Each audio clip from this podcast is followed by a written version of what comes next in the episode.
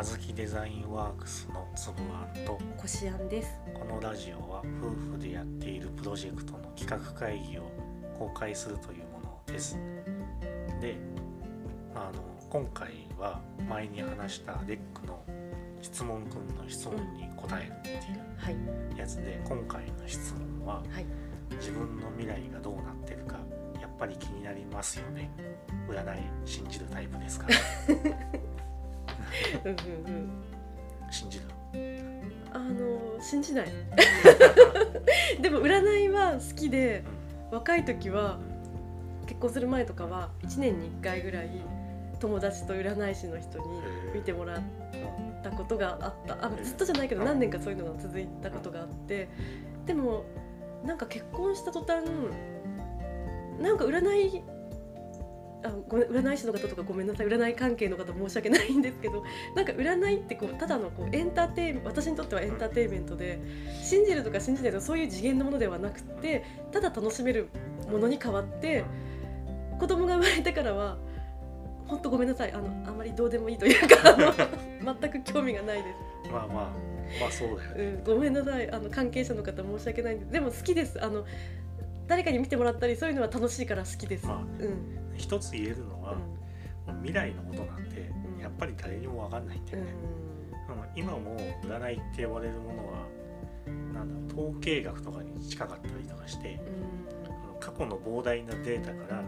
未来を予測するみたいなうん。うんところが近いと思うんだよね。うん。その例えば占い師に会いに行ったら占い師はその人がその席に座る座り方とかあまあ、手相だったら手の出し方とかーね、手をギュッて閉じた状態で出す人とバッて開いてる状態で出す人ととかなんか力入ってないでふにゃって出す人とうんか、なんか手出してって言って手相占いなのにこう手の甲見してきたりとか、うんあとこうする人とか。そうなんかいろいろいるわけだよね、まあ、そういうこうする人ってラジオで変だね。うん。まあそのそういうとことかを見てそういうところからも性格を読み取ったりとかうんするんだよね。なるほどその仕草一つ一つとってもその性格というかそういう気質がちょっと伝わる。でそういう性格の人はこういうことがあるんじゃないのかっていうその過去の経験からとかの推測をうん話すことが多い。うん。まあ、当然あの手相占いだったら手相占いでこういう手相はどうこうっていうそのきちんとしたあれもあるんだけど、まあまあとはいえ過去の経験に基づくことが多い。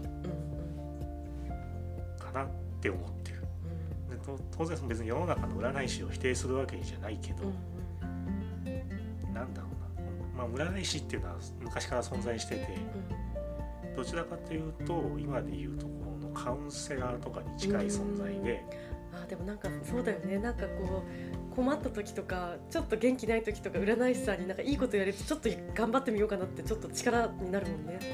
多分女子は特にそうな気がする悩み聞いてもらいたいだけっていう。そうそうそううんうん。でなんか友達とかだと近い友達すぎるとあんまりいろんなことをおっぴろげに喋るのはちょっとちょっと気になっちゃうけど全く知らない他人の占い師さんだったら意外とペラペラ喋ったりあの結構深いことも喋れたりするからねいいかもしれない。で当時そのいわゆる権力者みたいな人はいはい、がその国の将来を左右する決断とかえ？しなきゃいけないわけだよね。まさかうん。え？でそうするとう、ん。うんそういう人のそばには結構占い師っているんだよねえー、なんかすごいね、ものすごいプレッシャーなわけじゃん、うん、占い師すごいね。まあ、全部が全員占い師を頼ってたかどうかは分かんないけど、じゃあ悪い占い師だったらなんかそれでなんか何かを左右できるようなこともできる？っちゃできるまあそうだもんね。だそれでおかしな政治が行われたりとかした例だってあるだろうし、別に占い師とは名乗ってなくても、まあ、そういう参謀みたいな人とかっていうのは絶対いるわけで。うんすごいねあと最終的にその自分が考えてることの後押しをしてもらいたいとかね。確かに。ちょっとなんだろう。自信ない時とか他人からそれで背中を押してもらえるとよしってなるもんね。これでいいのかなどうなのかなと思ってる時にそれを大丈夫。そのその日にこれを決行すればうんうん。必ずうまくい運くよ。勢がいいみたいなこと言われるとじゃあやろうみたいな。うーん確かに。それ思うかもしれないそれが実際当たってたか当たってないかなんて誰にも分かんないわけだし結局。それをやんなかったらどうなったとかも本当結果論でしかないから検証もできないしね。難しいところな。でもちろん世の中にはインチキもいっぱいあるんだよね、うん、一番わかりやすいのがあのコールドリーディング。がその典型だと思ってて、はい、ですか？コールドリーディング。外見を観察したり、はいはい、その会話から分かる情報なんかをもとに誰にでも当てはまるようなことを言って、ああなたのこと私分かってますよみたいな。あでもそれ困った時にそれ言われると結構信じちゃうかもね。相手に信じ込ませて、最終的に物を売ったりとか、うん、いや分かんないけど、怖い怖い。まあそれは占い師じゃなくても、まあ、いわゆる詐欺師とかも使う。なんかこう心理的にこうねちょっと仲良くなるためにとか使うなんか地元が一緒から演出したりとか。全然その人地元一緒じゃないのに。ああなんとかねわかりますよ、うん、えっ、ー、と何でしたっけみたいな。あの駅とか言うと向こう側が何とか駅って答えて。きて、そうそうであの駅の前に確かなんかおさむさんありましたよね。そば屋なんてどこの駅前にもあるんだよね。あったあったそうそうってみたいな。なんか分かってる感出されると、うんうん、親近感湧いちゃうね。結局何もそっちは答えてなくて、うん、相談者が全部答え言ってたりとかして。こなんか巧妙だね。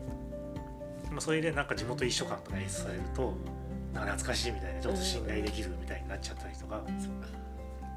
ちょっと気をつけないとね。あと何と言っても雑誌とかに載ってる占いを信じない理由は前にも言ったと思うけど俺が適当に書いてたことか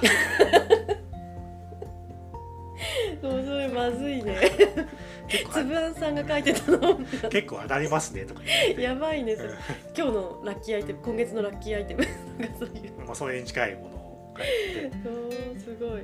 当たん、ね、当たるわけで 適当だよみたいな。まあねたまたまそれであって他のねあのめそういうメディアの人たちは違うかもしれないけどたまたま、まあ、たまたま。ね。翼の場合それこそでも書くときに本当誰にでも当てはまるようなことを書くんだよね、うん、あの雑誌の星占いとかもそうだけど、うん、結構いろいろな要素書いてあって、うん、その中の一つだけ当てはまってたりとかすると、うん、あなんかそうかもとか、あの血液型占いとかもそうだよね、いろんななんかこと書いてあるんだけど、それは一個ぐらい合ってんだろうみたいな。こと書いてあるんだよね。まあでもなんかなんだろう。結構性格ってね当たり前のことを言われるとそ私そうだわって思っちゃうもんね。あとな悩み相談とかなんて、人の悩みなんて大体人間関係の悩みだから、あとお金かそうね人間関係かお金か。まあなんだろう、まあ、だから信じてなかったというかも信じてないっていうか。でも占い師さんってさ自分の占いを信じなさそうな人の占いはしないよね。まあその最初の会話会話の時点で、うん、こいつあれだなと思ったら、うん、しない、うん、なんか友達と3人ぐらいで行った時にあのその1人の女の子はもともと興味なくってただついてきてくれたの。でその人もでもせっかく来たからやってもらおうかなみたいなことを言ってたんだけど多分その子の本心は別に興味がない。で私たちも何となく分かってたけど占い師さんは「ああなたは見なくても大丈夫ね」って言って占わなかった。だからあなんか分かったっていうか伝わったのかなと思って。面白いなと思って。なんだろうピースの又吉の話が面白くてさ、ね、占いに行って占い師に、うん、その第一声いきなり、うん「あなたセックス下手でしょ」と。か、ただの悪口。それ占いじゃない。ただの悪口だお前みたいな。なんで第一声がなぜそこ？なんかかわいそうだね急に。しかも聞いてないのにね。なんか悩みとか何も言ってないのに。失礼極まりないただの雰囲気でお前言ってんだろみたいな。なんでそれを急に。すごいねまた、まあ、だからといって占いを全否定するつもりは全くなくて、うん、そ、ね。うん、れは、腰屋も言ってたけどこれによって気持ちをポジティブにできる人もいたりとか、うん、なんかちょっとね頑張ろうって希望になったり。実際エンタメになってるしね、あの。楽しいもんね。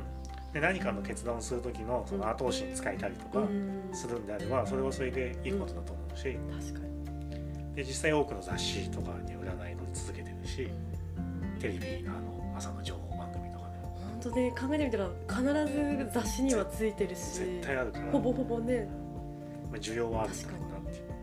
確かに。やっぱ好きな人は好きなんでしょうね。まあなんとなく気分がいいっていう。今日のラッキーアイテム本書のラッキーアイテムとかなんとなく、うん、私持ってるからこれ今年いいかも今回いいかもってちをポジティブにできれば、まあ、実際世の中ポジティブに回りやすくできてると思うから。たまになんかさ今日の占いみたいなのを夕方やってる時あるよね。今日はこうでしたよあなたはみたいな。あの後から占いみたいな。